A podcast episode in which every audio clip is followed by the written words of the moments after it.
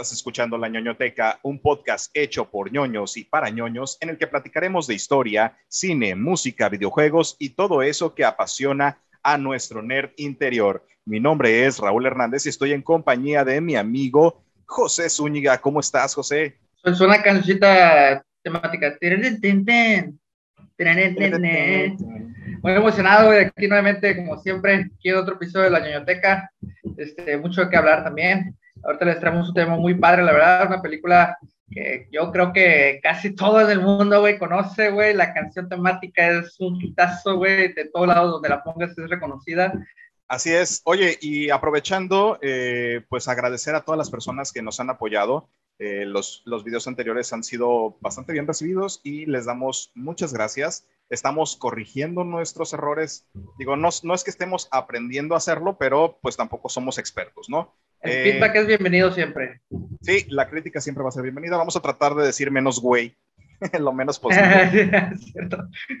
Pero este, muchas gracias a todos aquellos que se tomaron la molestia de escribirnos y de decirnos que les gustaba, que no les gustaba. Muchas gracias. Sí, siempre se va a agradecer eso. Comparto el mismo. Así es. ¿Qué te parece si comenzamos? Dale, dale, dale, con todo.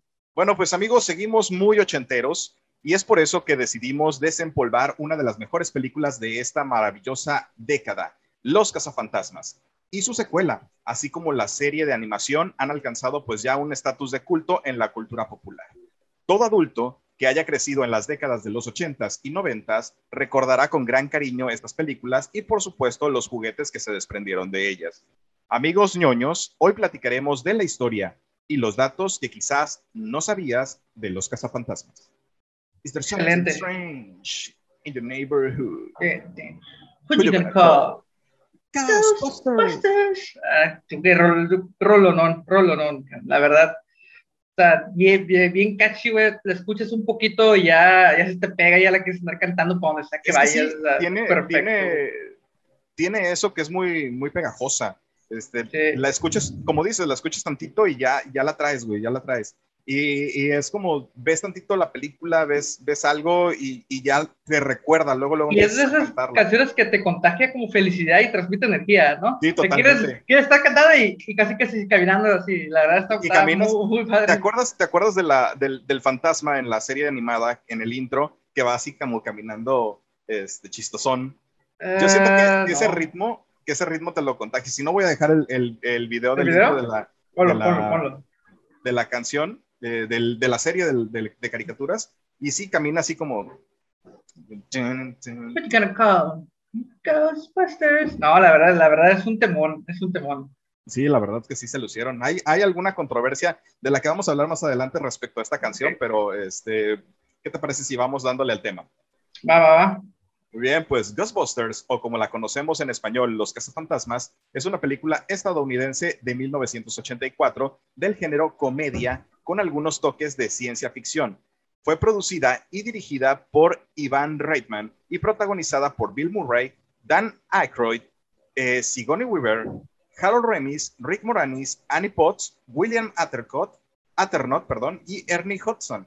La película fue un éxito de taquilla y se registró como la comedia más taquillera de la década. Su banda sonora fue compuesta por Elmer Bernstein y la canción Ghostbusters de Ray Parker ganó el premio BAFTA en 1985 a la mejor canción original. En 1989 se editó además el álbum de la banda sonora original de la película y además fue nominada a dos premios Oscar por canción y efectos visuales.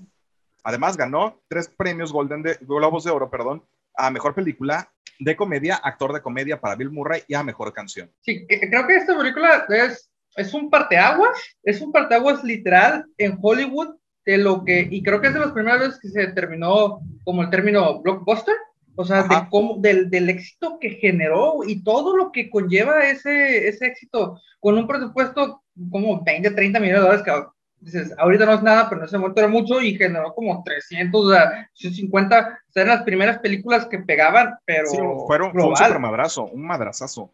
O sea, realmente. Que creo que el mismo, incluso el mismo este, director y el que escribió el guion y todo, este, ¿cómo se llama? Arki, este. Se llama Iván.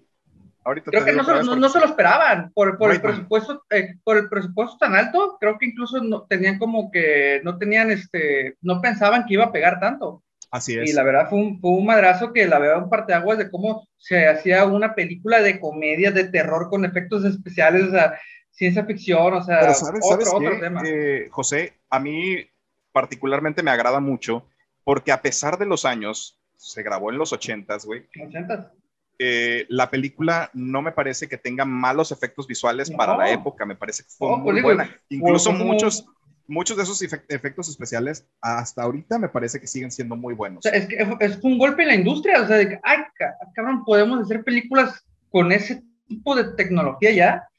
Fue- creo que incluso fue, de la- fue, este, Rick Moranis, creo que fue, fue la primera película donde de ahí, de ahí se despega su carrera a los 80 de ese güey, si mal no estoy.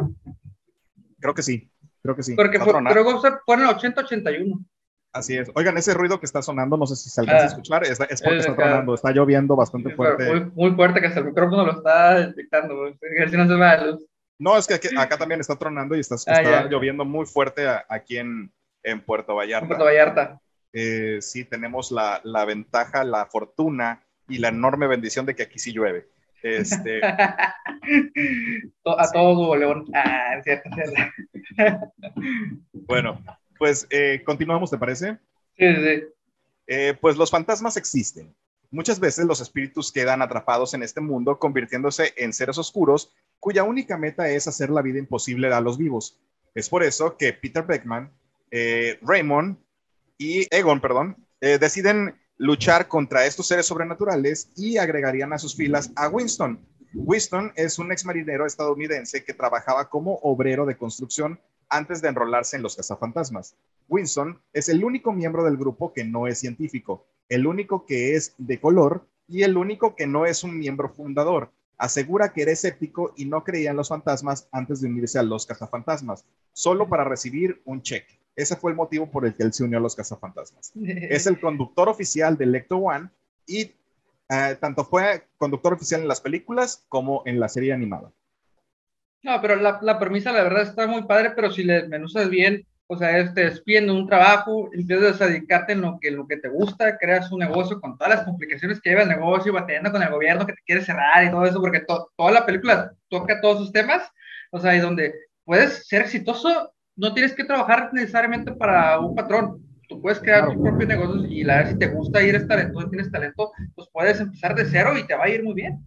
Sí, es mente de tiburón, campeón. Es correcto, es correcto. Porque Pero empiezan nos- así con la, la película empieza donde no, no, eh, no, nadie les cree. y nadie les cree, exacto. Ya a partir de, a partir de ahí fue que pasó lo de, este, empezaron a tener chamba, eh, Sí. porque empezaron a tener, eh, pues, llamadas de... Llamadas. La, la, la primera fue, me parece que Dana, que es esta, Dana, sí, sí. eh, la, la protagonista, ahora sí que la... La, famosa escena que abre el refrigerador y, y está otra dimensión del refrigerador, ¿no? Así es. Y ya después creo que fue eh, cuando aparece, aparecen los fantasmas en un hotel, ¿te acuerdas? Ah, cierto, que hacen un desmadre en el hotel y, Y entonces, cobran a 5 mil dólares. Así, a partir de ahí es que se empiezan a volver como más famosos y, y los Sí. empiezan a llamar para que, para que puedan, pues que ya les creen, ahí ya les creen, ¿no? Ya, ya no es algo escéptico, ya es algo, ah, esto es verdad. Sí, que a mí me gustó mucho cómo rescató la última película de los cazafantasmas, todo, todo esto, este Sí. tema. Estuvo, para mí, el, el, el guion de la película, de la última película, No, fue muy perfecto, bueno. Muy fue muy bueno. O sea, respetó totalmente la, la obra original y, y aparte le agregó modernidad y eso me gustó mucho, güey. Se me hizo muy, sin, muy sin interesante. forzarlo. Sin forzarlo. ¿eh? Sin forzarlo. Totalmente. A mí me gustó bastante. No, yo pienso que Muy bien ejecutado. yo pienso que sí, que, que estuvo bastante bien realizada. Eh, digo, anterior a esa ya supimos que hubo la, la, la de los cazafantasmas o las cazafantasmas, que sinceramente es una Vamos a de las hacer pocas- que, que es un multiverso. Vamos a, vamos a suponer que Vamos a esa es otra así. dimensión. Pero te voy a, te voy a hacer un, un comentario eh, sin tratar de ser eh, pues grosero. Claro, Eh, claro. Yo no, no la pude terminar de ver. O sea, la vi a, a medias, a medias porque no la fui a ver al cine. La, ya me la encontré en, en, en televisión eh, una vez que estaba pasándole a un canal de películas y digo, todavía veo tele a veces a ver, a- así de, Abierta. de cambiarle y, este, y le estaba cambiando y me la, me la topé. y dije, bueno, pues le, voy a dar chance porque pues es Los Cazafantasmas, ¿no? Claro. La verdad no pude, no pude, no pude terminarla porque me pareció... Es muy cringe, güey, tiene muchos momentos, es muy cringe. Ah, sí, no, la neta, aparte te digo, los chistes totalmente anti, anti-machismo creo que estaban de más, pudieron haberse los ahorrado y no pasaba muy forzado, Güey. el tema. sí, o sea, estoy de acuerdo que hay que darle eh, pues esa, esa inclusión a las mujeres, todo, yo estoy totalmente de acuerdo con eso, pero no hacerlo tan forzado. Te, lo meten en la garganta, casi casi te lo están así metiendo a la fuerza. ¿Cuál, ¿Qué diferencia de la nueva película? ¿Cómo le dan el papel a esta... A, la niña. a la niña, que es una de las hijas de Egon. es la nieta de Egon. La nieta, la nieta. ¿Qué diferencia? ¿Cómo creas un papel exclusivamente para la niña y cómo desarrollas ese personaje? Y la niña lo hace. Y la niña lo hace perfecto, güey. Es una. Es enamorado del papel y cómo lo ejecuta a, la perfección. Totalmente. O sea, realmente, y aparte, pues también está, estaba cobijada por muy grandes actores, güey. Sí. ya ves que salió también Paul Rudd y todo esto, entonces... Eh, Pero la, la, carisma que le pone la niña y todo ese tema, no, súper. Porque sí, sí, le, sí le crees su papel de nerd. O sea, le, sale muy natural. Eh, de verdad, sí. que sí. Sí me gustó mucho la ejecución de todo esto, eh, de, todo este, este personaje de, de, esta niña y todo el rescate que hicieron de la, de la franquicia de los cazafantasmas. De verdad, a mí, a mí me gustó mucho y lo disfruté. Oye, cambiando de tema, eh, hacia los juguetes que se desprendieron tanto de la serie animada como de la misma película, güey. Qué buenos juguetes, güey. No sé si tú, si te tocó. Yo tuve dos cosas. De hecho, todavía conservo una y la tiene ya, ya está en posesión de, de mi hijo por eso no la saqué porque tiene muchas cosas ahí, pero yo, yo tengo la casa de los cazafantasmas. Este, lo que es, lo que es la estación de bomberos, todavía, todavía la tengo, ya obviamente está vieja, pero sabes que me gusta que esté vieja porque le da como ese toque vintage que, se, que hace que se, vea, que se vea muy chido. Es que pero lo que te digo, e, esa película, esa, por eso fue el tema, el, el, el, el término blockbuster, porque era todo lo que podía llegar a, vender, tanto, tanto la música con, con, con, la banda sonora, con los juguetes, o sea, todo lo que llegó a vender, creo que confirmó lo que Star Wars anteriormente, porque creo que Star Wars fue el 77, 78, y después llega Blockbuster, que Star Wars tiene el mismo impacto, pero no había películas antes que generaran ese impacto donde podrías generar toda una franquicia de juguetes, de mercadotecnia, de todo antes. es impresionante. Sí, la verdad es que, eh, bueno, sabemos que Star Wars es un monstruo. Eh, es una cosa que es, es, es, algo que se fuese aparte, pues. Pero Los Cazafantasmas logró algo muy parecido. Sí, y, y siento que, y siento que igualmente importante y, y, sin el esfuerzo tal, porque como tú mencionas, lo, el, tanto directores como guionistas eh, no estaban esperando un éxito de tal magnitud. No. Estaban, estaban pensando, pues, la, va, la va, va, a pegar, va a estar bien, pero no pensaban que iba a ser un madrazo como fue. Sí, no, para mí, es un parteaguas esa película de cómo, cómo Hollywood empieza a sacar las películas después con Gremlins, que ya sacaban los juguetes junto con la película y todo eso. O sea, ya, preparaban toda una franquicia para sacar una película, que antes no se hacía, sacaban la película y se acabó. Si tenía éxito, a lo mejor generaban un juguetito otro, pero no del tamaño que Ghostbusters llegó a hacerlo, la verdad. Sí, totalmente. Oye, eh, pues Dan, Dan Aykroyd, que es quien interpreta a Ray, eh, pues es realmente un investigador de lo paranormal en la vida real. Ah, pues, él, fue el que escribió, ¿no? Que escribió el libro, él, fue el, él fue el eh, escritor guionista, pues, de la, de la película. Y pues a partir de esto fue que eh, pues se creó esta, es, este guion tan bueno. Pero vamos a, vamos a, te voy a leer un poquito acerca de, de, lo que, de lo que hizo. Bueno, Dan Aykroyd John Belushi y Eddie Murphy eran los tres actores en principio elegidos para dar vida a los cazafantasmas. Ah, eso no sabía, Eddie Murphy, eso es nuevo para Ajá, el primer guion era una auténtica locura que involucraba a numerosos grupos de cazafantasmas a lo largo y ancho del espacio-tiempo, batallando contra cientos de monstruos y espectros varios. El hombre de Malvavisco, de hecho, eh, aparecía solo más o menos a partir de los 20 minutos de la película y era despachado muy pronto pues no era más que uno de las muchas criaturas que debían aparecer en el film. Cuando el director Ivan Reitman leyó este primer guion, estimó que rodar aquella película iba a ser imposible porque les iba a costar aproximadamente unos 300 millones de dólares de aquella época, güey. ¡A la madre! Entonces, por eso se, se tuvo que hacer una readaptación del guion para hacerlo menos costoso porque realmente estaba fuera totalmente de, de, presupuesto. Le bajaron hasta el 10%, por, hasta el 10 de lo, que costaba originalmente. Entonces. Sí, te imaginas, o sea, a gastarse 300 millones, pero el guion, o sea, de acuerdo a lo que, a lo que, se, de, a lo que se dice, iba a ser eh, fantástico, pues, o sea, la idea original era mucho, mucho, mucho más ambiciosa, güey. No sabía, buen dato. Sí, y además, aquí es a, lo que iba con el dato de, de Dan Aykroyd, es que, eh, pues, además de ser guionista de la película junto con, junto con Harold Ramis, eh, tuvo una enorme influencia en la película porque su bisabuelo Samuel fue un célebre investigador psíquico del siglo XIX que realizaba sesiones de espiritismo en la granja familiar al este de Ontario.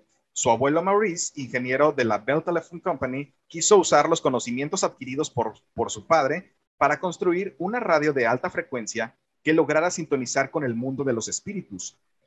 Y su padre Peter tenía una amplia biblioteca sobre parapsicología y esoterismo que fueron la materia prima para las pesadillas del pequeño Dan y posteriormente su idea para hacer la película de los cazafantasmas. Eso a mí me parece muy chingón, güey. Sí, porque, está muy interesante ese tema.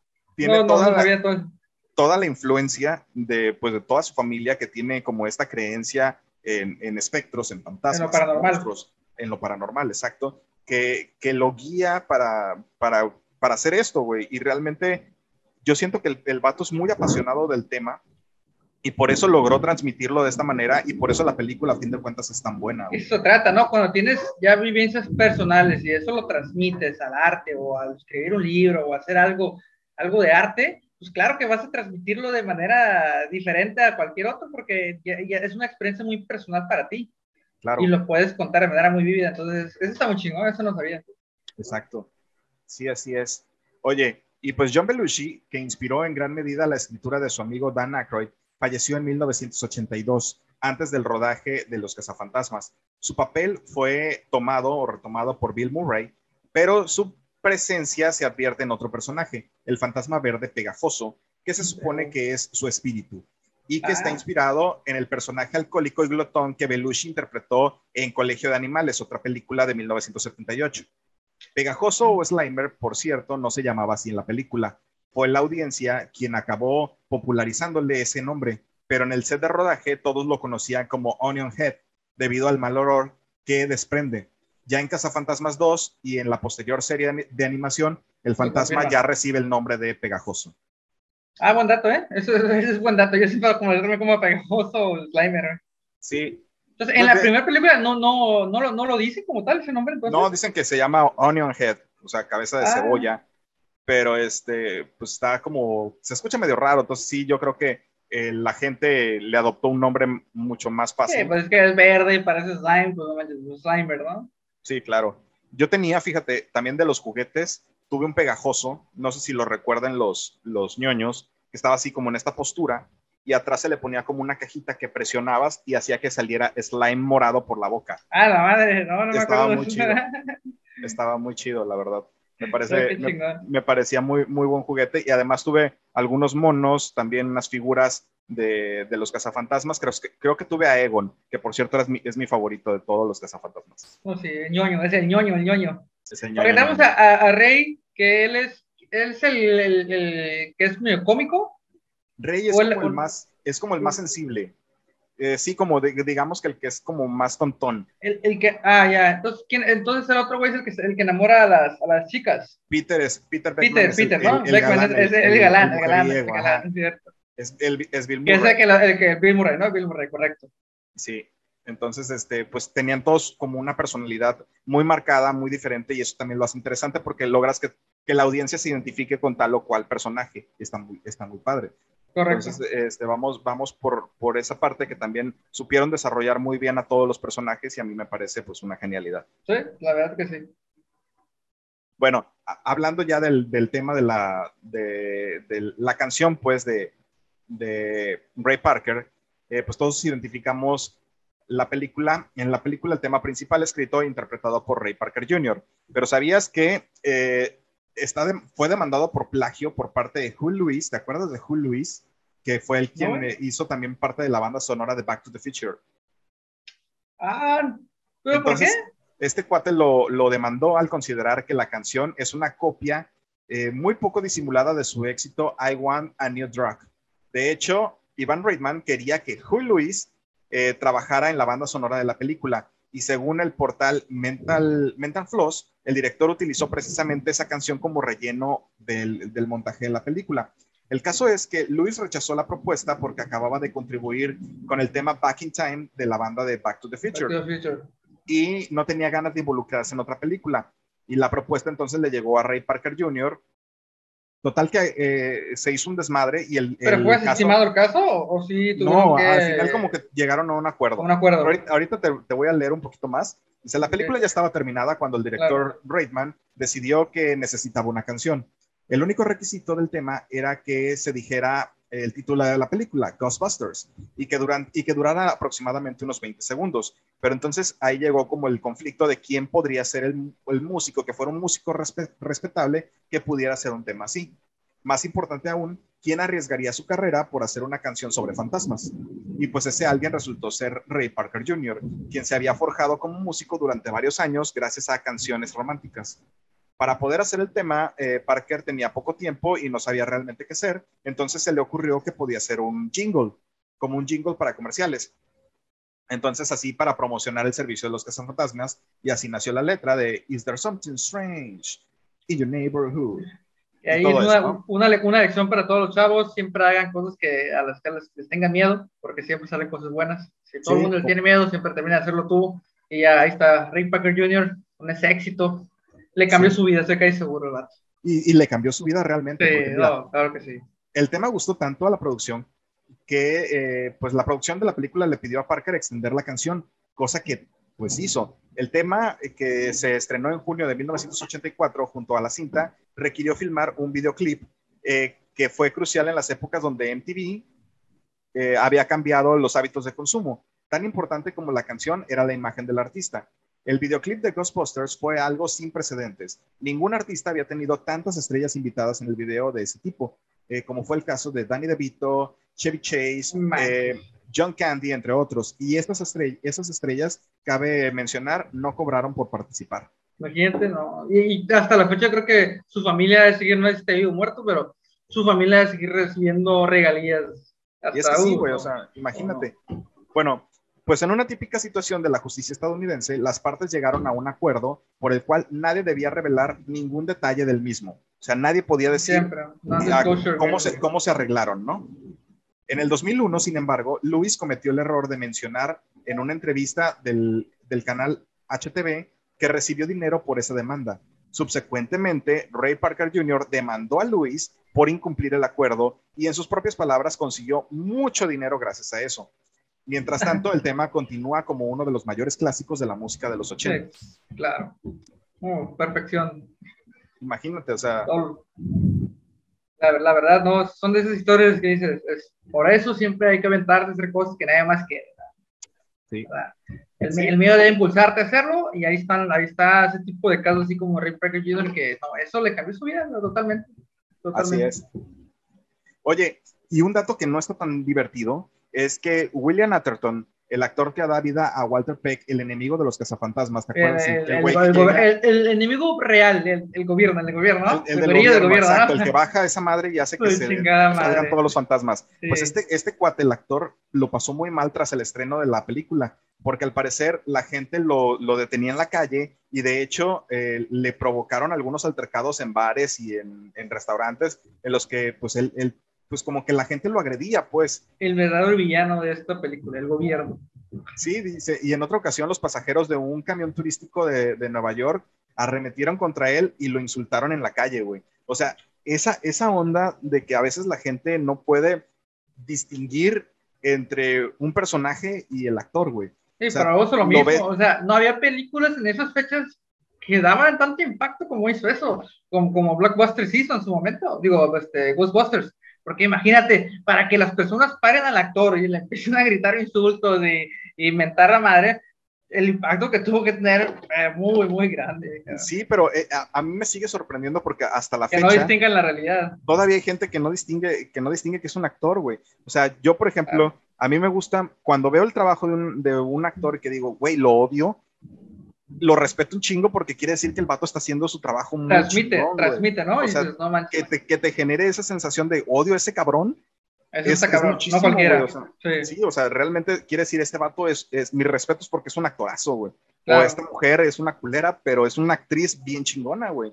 Eh, es que lo que yo te digo que en esa, en esa época, este, es donde estaba mucho, donde el tema le, le, empezaban a agarrar odio al gobierno. Entonces, imagínate, ya le pusieron cara al gobierno en esa película, entonces la gente arremetía con esa cara, que en eso le tocó la mala, la mala fortuna ser ese actor, pero ya había como que esa, ese sentimiento de que el gobierno siempre te está obstruyendo, que te está como, como la película, sí, era un negocio pequeño y va a, chingarte. Entonces de ahí la, la, gente ya, ya tenía como ese sentimiento y lo descarga con la película o con alguien donde tiene una, algo público, pues, y donde le pueden tirar la madre. Yo creo que fue más eso, pues.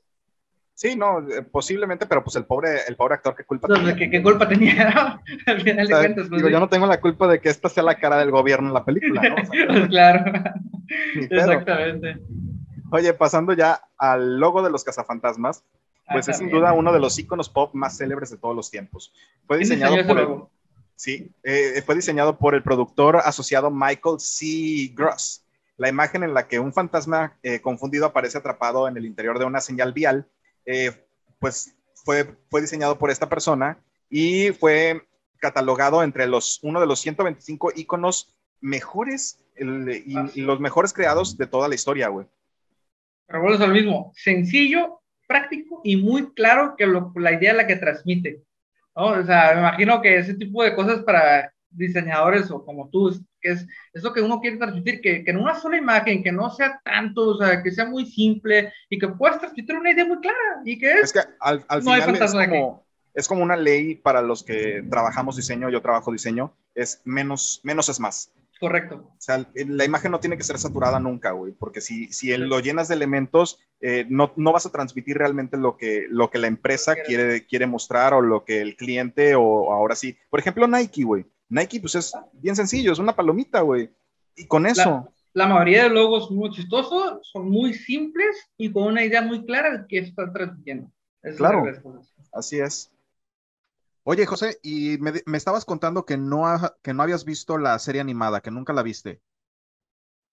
No, no, fíjate que esa nunca, nunca me tocó verla, ni siquiera sabía que había una serie animada. Ya después de mucho tiempo supe, pues, pero no, no, no me tocó. ¿De qué, de qué época es? ¿Qué, año, qué años eran? Es, eh, creo que estuvo aproximadamente desde el, el, 86 al 91, me parece. Ay, Aquí tengo, Aquí tengo el dato exacto en, mis notas, pero sí, me parece que sí duró un poquito. O sea, prácticamente desde la primera película, luego luego sacaron la serie animada. Sí, fue, es que fue la continuación de la primera película. O sea, se, se, estrenó la película y para hacer como una continuidad hicieron la serie. Este, la única diferencia me parece, o sea, porque estuvo bastante bien, bien hecha la, la serie animada, pero recuerdo que Egon en la, en la serie animada era rubio y, te, usaba unos lentes como rojos y de hecho sacaron figuras de figuras de acción y de ahí viene eh, la casa de los cazafantasmas eh, el que te mencionaba de que, que, yo tenía de mis juguetes y tenía también el, el, pegajoso y algunos, algunos muñecos.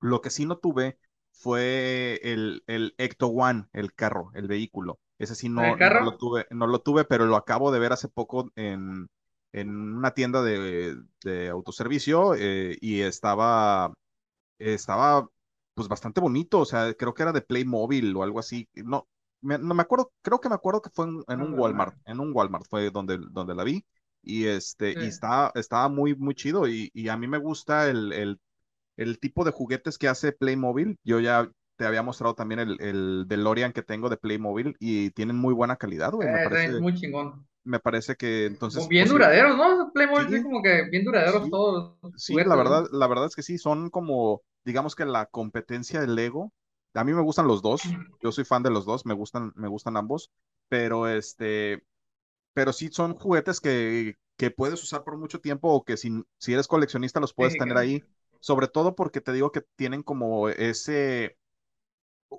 han manifestado como mucho de, de este sentimiento de nostalgia para nosotros los, que estamos ya en el tercer piso. Sí, correcto. Este, entonces, para, para mí, por ejemplo, ya, ya es como de colección, los veo y los quiero para, para tenerlos, eh, porque formaron parte de mi infancia y, sí, es, sí es como muy importante para mí. Yo sí soy una, una persona. Oye, ¿y no tienes problemas con tu, con tu hijo que quiere jugar con ellos? Los quiere jugar, güey, sí los, sí los quiere jugar. ¿Y, qué le dices? No, sácate.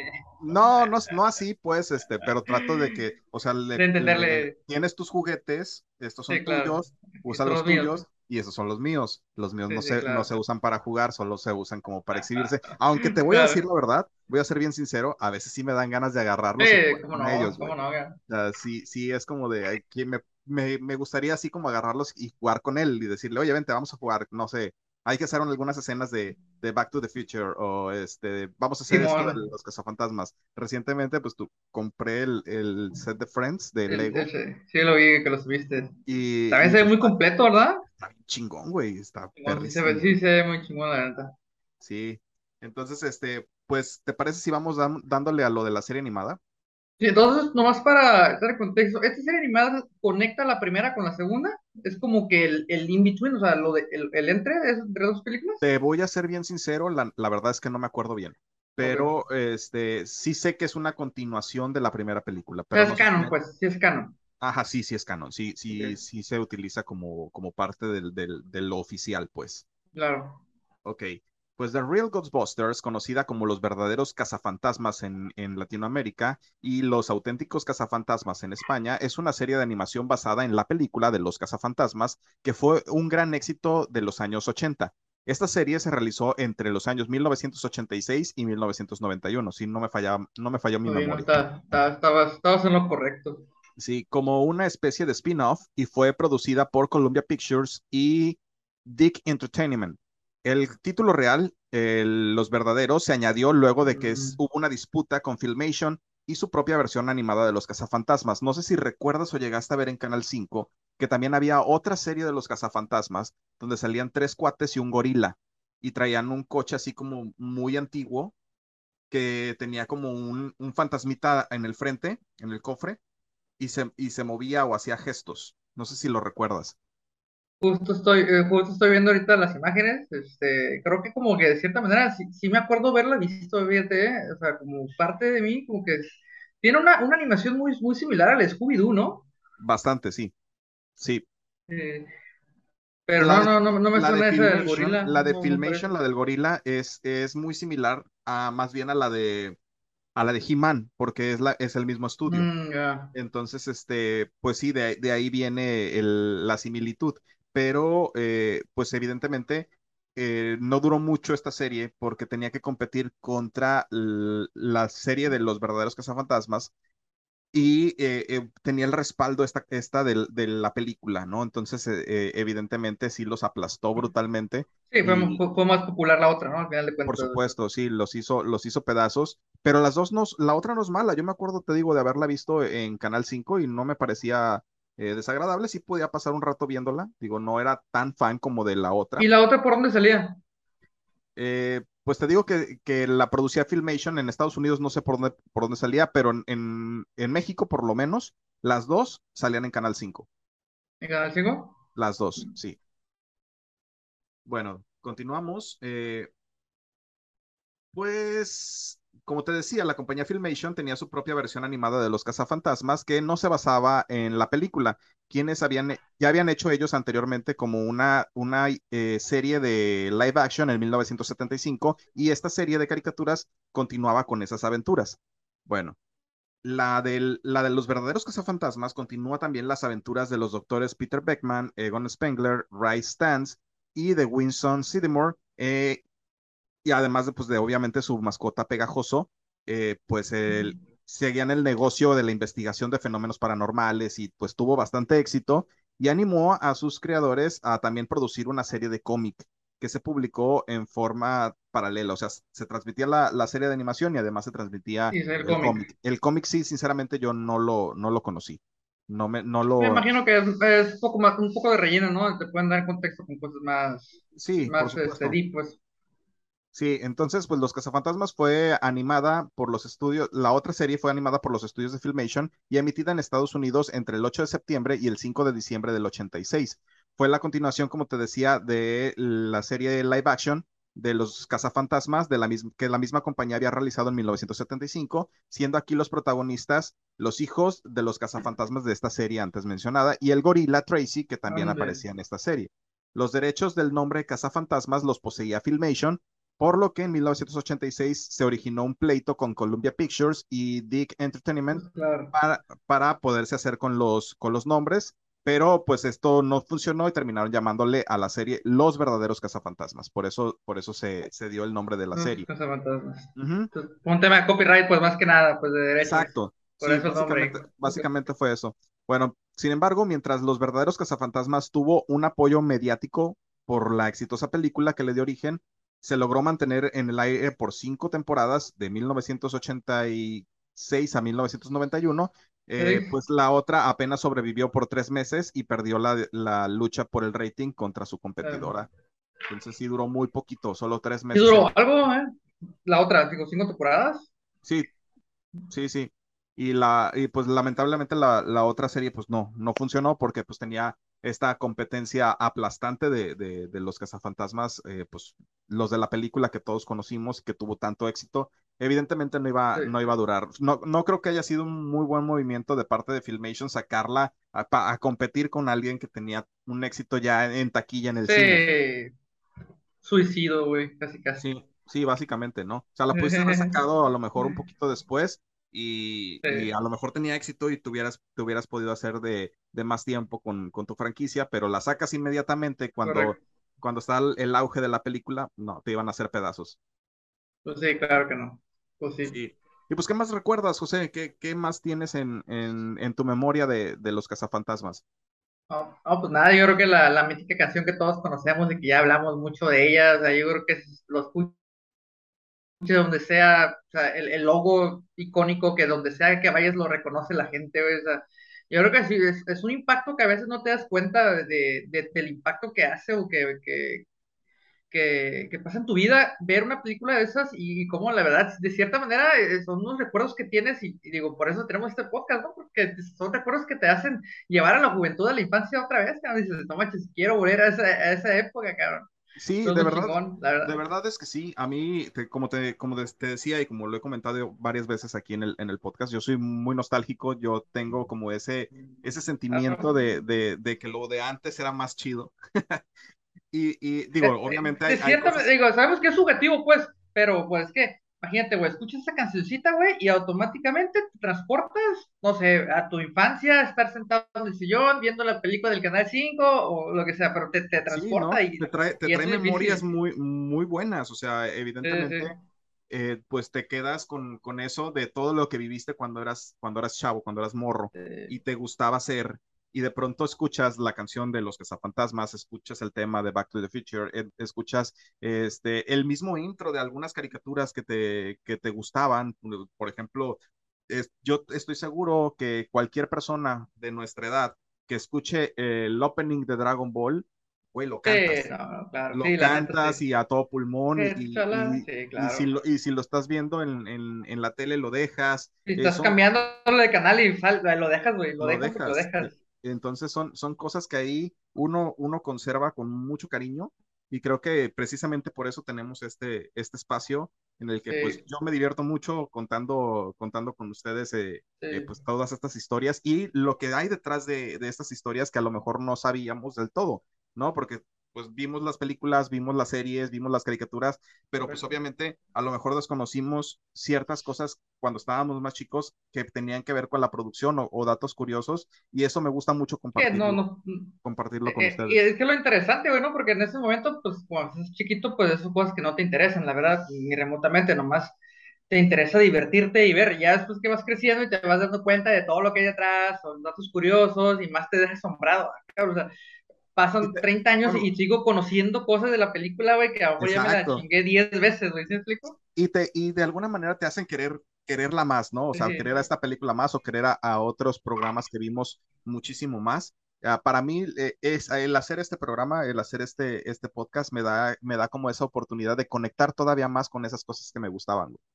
Sí, correcto, la, la, verdad es que sí, este, es un espacio muy chingón donde pues puedes hablar de las cosas que más te gustan y, de los momentos que vives cuando eras niño y todo lo que vivías, la verdad está muy chingón. Que no, no cualquiera, pues explico, hoy en día hablas algo así, la gente así como que ah, me da flojera, güey. Aunque ya gracias a todo lo que, todo el tema de superhéroes, que ya es muy mainstream, también está ayudando también a que la gente como que lo vea, ah, ya no eres como que los ñoños eran los raros, güey, ¿sí explico? Ya no es tanto ahora, así, güey. Ahora ser, ñoño no es tan, no es tan gacho, ¿no? O sea, no es tan gacho, güey, correcto, güey. De, de nerd is the new, new sexy, ¿no? sí, a huevo, güey. Dicen que, dicen que el, ser nerd ahora es, es, es, ser chido, entonces, este, pues, a mí me gusta eso. Me gusta eso, entonces prefiero, prefiero esto. Además de, de, las cosas, como lo hablamos en el capítulo especial que tuvimos de Stranger Things, que traer de pronto como cosas antiguas y que las nuevas generaciones estén conociendo todo esto que nosotros vivimos, a mí me gusta. Eh, de pronto yo escuchaba eh, o he escuchado, es que son, son muy posers, ¿no? Este, estas nuevas generaciones se cree, ahora resulta que todo esto les gusta. Güey, a mí no me importa. A mí no me importa a mí que, tampoco, que, les pues, guste. ¿Cómo va a conocer la gente, güey? Exacto. Esa es una tontada la de la gente, así como que, ¿para qué lo quieres solo para ti, güey? Que la gente conozca para que el movimiento no se muera, sigan creando más contenido de ese tipo. Hay gente que va conociendo y que ya, a lo mejor ya vio la película de Ghostbusters y ya es fan, güey. Y ya después, no sé, es, es, simplemente abrir más el panorama a las nuevas generaciones, güey. No tiene nada totalmente, más. Totalmente, yo estoy totalmente de acuerdo. Y, y me, me, gusta mucho que, que, haya no nada más este podcast, sino muchos otros, eh, contenidos que, que traen de, de, regreso este tipo de, de, pues ahora sí, de de películas o de series o de caricaturas que nosotros veíamos hace, hace mucho tiempo, yo los disfruto mucho. Y pues nada más queda que agradecer a la gente que, nuevamente a la gente que se ha sumado a nuestro canal, a los nuevos suscriptores, muchísimas gracias. Gracias José, también a ti por, por compartir micrófonos conmigo. Y pues sin más que agregar, pues yo pienso que nos estaríamos viendo la próxima semana. Eh, cabe resaltar que pueden seguirnos en nuestras redes sociales, estamos en Facebook, como La ñoñoteca. Nos pueden seguir ahí. Por favor, denle suscribirse a nuestro canal de, YouTube. Le pueden dar me gusta también a este video y pueden suscribirse también en Spotify, que ya también tenemos la posibilidad de estar en video en Spotify, lo cual me parece muy chido. Vamos, ñoños, suscribir, denle like, escuchen el Spotify, playlist, todo lo hacemos con gusto, la verdad, y pues la verdad nada que nos gusta compartir nuestras, nuestras experiencias de, de, ñoño o de cuando éramos joven y disfrutábamos cada minuto por, por, un momento. Ahorita que hablo de estas cosas, güey, me olvido que tengo esposa, hijos y regreso a la felicidad, güey. Nada, te queda, nada, te. Entonces, nada, no, no se crea. Pero la verdad sí, uno disfruta mucho pues hablar de este tipo de cosas y a veces nos explayamos o nos vamos de más, pero es porque el mismo gusto que nos da de platicar este tipo de cuestiones. Sí, la verdad son temas que son temas que nos apasionan, que nos hacen, nos hacen sentir felices. Esa es la, esa es la verdad. Entonces, pues sin más que agregar, nos vemos la próxima semana, ñoños, y pues, eh, pues gracias a todos. Gracias, mil. Gracias a todos, Enara.